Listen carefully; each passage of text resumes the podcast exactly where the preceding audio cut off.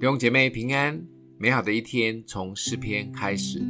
诗篇四十九篇十六到二十节：见人发财、家世增荣的时候，你不要惧怕，因为他死的时候什么也不能带去，他的荣耀不能随他下去。他活着的时候，虽然自夸为有福，他仍必归到他历代的祖宗那里，永不见光。人在尊贵中而不醒悟，就如死亡的畜类一样。这一篇诗最后的一句话，听起来虽然有点让人不舒服，但又是一针见血。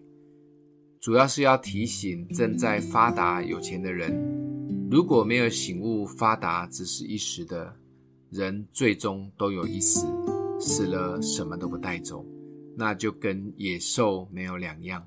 因为野兽们不会思考为什么要活着，死了以后要去哪里的生命的问题。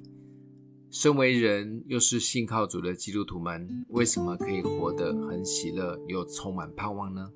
因为我们知道我们会往哪里去，最后的结局是什么。所以，如果我们身边的人发达成功，家庭幸福美满，我们就会为他们拍拍手。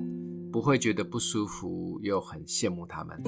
当然，如果我们自己发达成功了，也不会昏了头，或被别人的赞美及肯定弄得忙酥酥的。这就是安息的大能，环境永远影响不了我们。在地上，我们成功丰盛了，我们感谢主；别人成功丰盛了，我们祝福他。好好的为每一天献上感恩。并带着盼望过每一天，这就是基督徒的人生，越简单越好。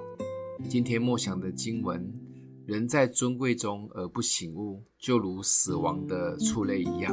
我们一起来祷告，爱我们的父为每一天献上感谢，求主打开我们属灵的看见，不管在高山低谷，都能享受在主里安息的大能。